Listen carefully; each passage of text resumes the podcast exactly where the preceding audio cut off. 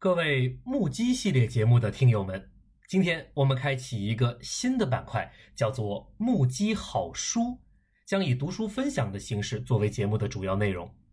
这个板块的节目，我目前计划一个月做一次，以此来倒逼自己每个月必须读一本书，而且不单单是读，还要写感悟、说感想，有输入的过程，同时还有输出的过程。频率不算高，但希望各位听友，也希望我自己能够从中有所收获。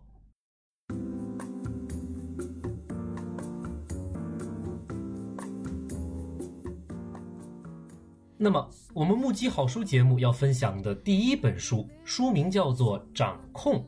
同时书名下面还有一个副标题：开启不疲惫、不焦虑的人生。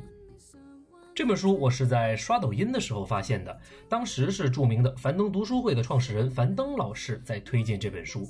包括当时推荐的主要卖点，一个是减肥，一个是长跑。但这本书主要吸引我的点在于，我去查阅了这本书的简介之后发现的关键词，也是在副标题中出现过的“不疲惫”。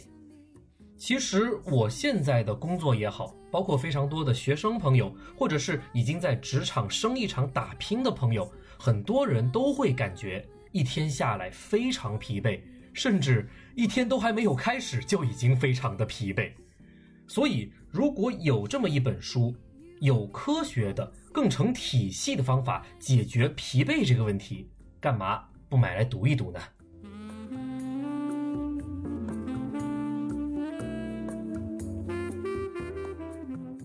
读书之前，我们先来了解一下书的作者，叫张展辉，曾经是一名健身教练，是从体育生这条路一步步走上来的。我们知道健身教练很多，但能出书的并不多。那么这个叫张展辉的，为什么能够出版这样一本书，并且得到樊登读书会的推荐呢？从这本书的序其实能看出一些端倪。三个推荐序的作者。国内著名天使投资人徐小平老师，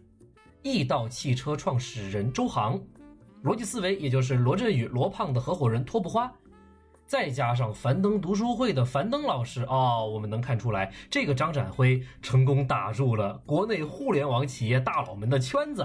为这些大佬们提供了优质的、让大佬们十分满意的健康服务，同时肯定也受到了一些点拨。获得了比一般健身教练更加出类拔萃的机会。当然，张展辉自身通过长时间的教学经验和摸索，也总结出了一套完整的健康管理体系。因此，之前曾在罗振宇和托布花他们公司的得到 APP 上也开设过课程，现在又以文字成书的形式进一步传播。我知道有些听友啊，对国内的一些所谓知识付费这样的创业公司和创业者们都挺不感冒，都挺不屑的，觉得他们啊很装又很假。所以咱们不听广告，把书真正买过来，认真读过，看看有没有确实能让自己受用的地方。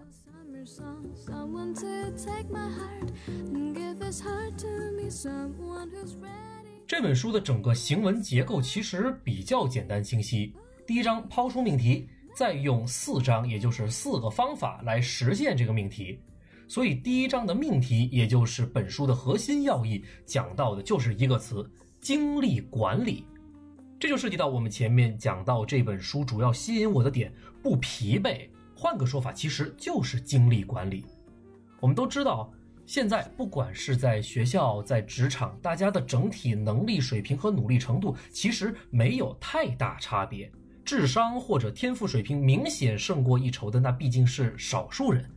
所以很多时候我们拼的不是能力，而是精力。谁的精力好，谁就越容易接近成功。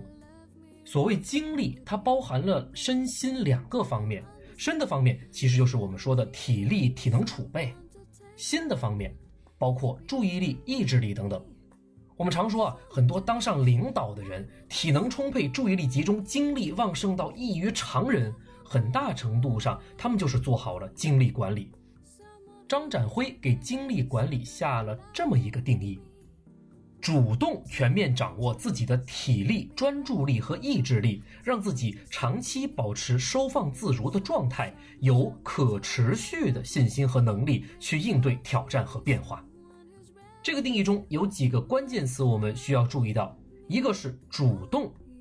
知道自己怎样做好体能储备，自己怎样保持专注，而不是任由身体去左右我们的思想情绪。主动这个词很重要。另一个关键词是可持续，也就是说，做到有信心、有能力，能够做好对自己身体和精力的管理。它不是一个临时性的过程，而是一个长期都可用、长期都能用好的状态。就拿 NBA 球员来举例。作为这个世界上篮球水平最高的一群人，他们个人，包括他们所在的球队，都有一整套精力管理体系。小到一场比赛如何分配体力，大到一整个赛季如何管理身体。尤其是站在顶端的超级球星，像詹姆斯这样身体天赋百年一遇的奇才，常规赛甚至季后赛也偶尔划划水，到了关键场次再拿出全力战模式打出经典时刻。再到休赛期做大量的恢复性训练，放松身心的同时，进一步雕塑自己的比赛细节。其实，像2018年季后赛，卢指导把球全部交给詹姆斯，让他打48分钟的模式，是背离了精力管理的体系，对詹姆斯来说是极大的消耗，也一定程度上影响了詹姆斯在2019年刚到湖人时的身体状况和伤病恢复情况。再举个例子，莱昂纳德。他迈入超级球星行列之后，其实同时被关注到的还有他的易伤体质。他不像詹姆斯那么身体耐操，因此他需要更加在意对体能和精力的分配管理。所以，他常规赛休战的场次非常多，以确保自己的身体情况在进入到季后赛之后能保持最好的状态。这也是一种私人定制式的精力管理模式。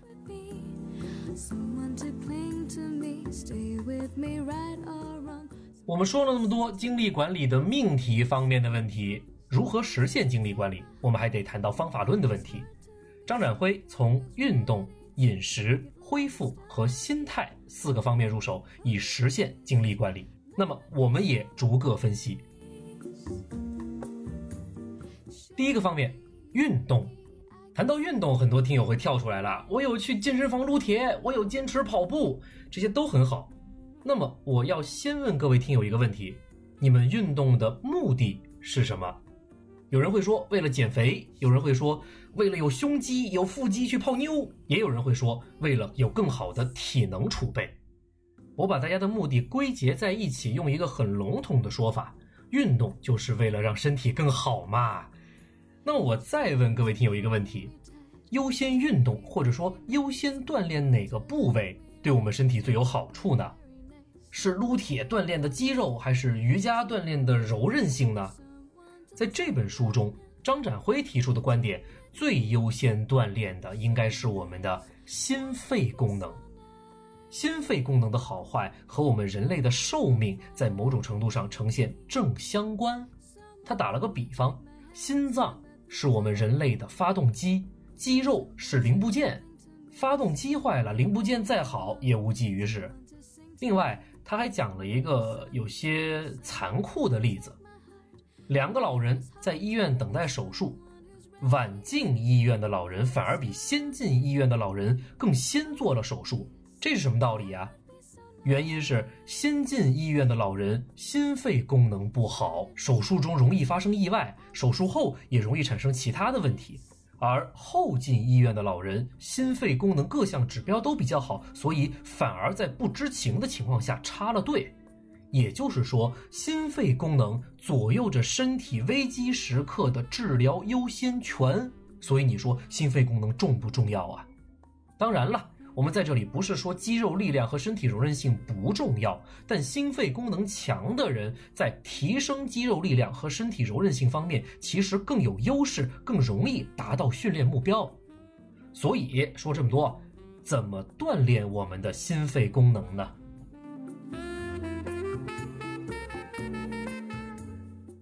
我们可以想到的，跑步、游泳、跳绳、动感单车这样的有氧运动。当然也包括一些器械运动，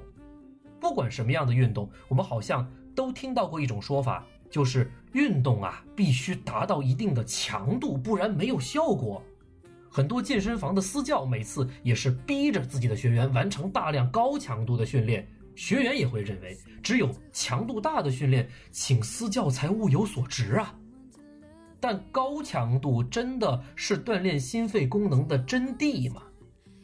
张展辉认为，高强度的锻炼它是有风险的，而且代价颇高。轻者会降低身体的免疫力，提高伤病的风险；重者。导致猝死，这就是为什么我们身边有不少人，包括我们自己，前一天去健身房很操着自己，第二天感觉却非常的疲惫，甚至还容易感冒。训练过量，超过了自己身体的能力范围，这不仅达不到让我们身体更好的效果，反而危害到了我们的健康甚至生命。张展辉认为啊，训练心肺功能是需要循序渐进的。我们需要找到自己身体的锻炼区间，在这里，他强调了两个可量化的数据，一个是最大摄氧量，一个是心率。最大摄氧量就是血液利用氧气的最大数量，这个数值代表了我们心血管系统能不能很好的将氧气运送到体内，参与新陈代谢。最大摄氧量越高啊，表示心脏越健康，工作效率越高。有些人在突然剧烈运动或者长时间工作之后，感觉头晕啊、乏力啊，一定程度上啊，就是心血管系统给大脑以及其他器官输送的血液里含氧量不够了，才导致头晕和乏力。所以，最大摄氧量越高，精力也就越旺盛。另一个可量化的数据，心率，也就是每分钟的心跳次数。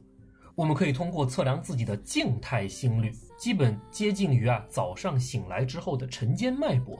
再根据一定的公式计算出自己的运动心率，在运动心率区间内的运动强度是相对安全且有效的，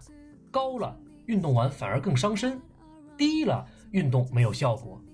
这个时候买一块靠谱的运动手表就显得有必要了。咱不是打广告啊，为此我稍微研究了一下市场上比较有名的运动手表品牌，高端的有佳明、宋拓，平价一点的有华米、华为，都可以提供相对准确的最大摄氧量和心率等数据。在这本书中，张展辉把比较重的笔墨放在了跑步这项运动上。包括强调拉伸、使用泡沫轴、强度循序渐进、跑姿纠正、装备选择等等。市面上讲跑步的书也有不少。张展辉关于跑步的观点中，我例举几个我觉得可供各位参考的内容。首先，跑姿，跑步圈对跑姿的争议还是比较大的，尤其是针对初级跑者，前脚掌着地、后脚跟着地，还是全脚掌着地的跑法都有。张展辉的推荐是啊，初学者可以先用后脚跟着地的跑法，结合腿部力量训练之后，再转型前脚掌着地的跑法。以及他强调啊，减小步幅，增加步频的跑法。同时还有一点非常重要，对初学者还有减肥人士而言，一定要用慢速跑。除了前面提到的跟心率有关的运动区间方面的原因，还有一个点，人在低强度运动时。以消耗脂肪为主，高强度运动时以消耗糖分为主，这对我们日常自己跑步时那种提速计算每公里耗时这样的概念有所颠覆。我分享一下我自己的跑步经历哈，我是那种运动天赋特别差的人，在跑步这个领域也是初学者，而且二十多岁的时候没有学好跑姿，现在膝盖不是特别好，跑步过程中啊会出现疼痛。第二天上下楼梯的时候，膝盖会疼得走不了路。当时我对自己的要求啊，也是拼意志力、计算时间、增加训练量，不然啊，会觉得自己在公园或者操场上跑得不如人家快，是一种很丢脸的状态。但看了这本书之后，我就放弃了那种跑步还爱面子的心态，跑前先做一些屈膝的热身。正式开跑之后，用非常慢的速度，大概每公里七分多到八分钟的速度，非常慢了。先跑几公里，感觉自己今天膝盖没问题，再稍稍提速。而且每次跑步都量力而行，状态好的多跑一点，觉得累了，状态不佳了，不勉强自己去拼意志品质，差不多停下来休整回家。一段时间跑下来，至少膝盖暂时没出现过疼痛，整个人的精神状态也保持得不错。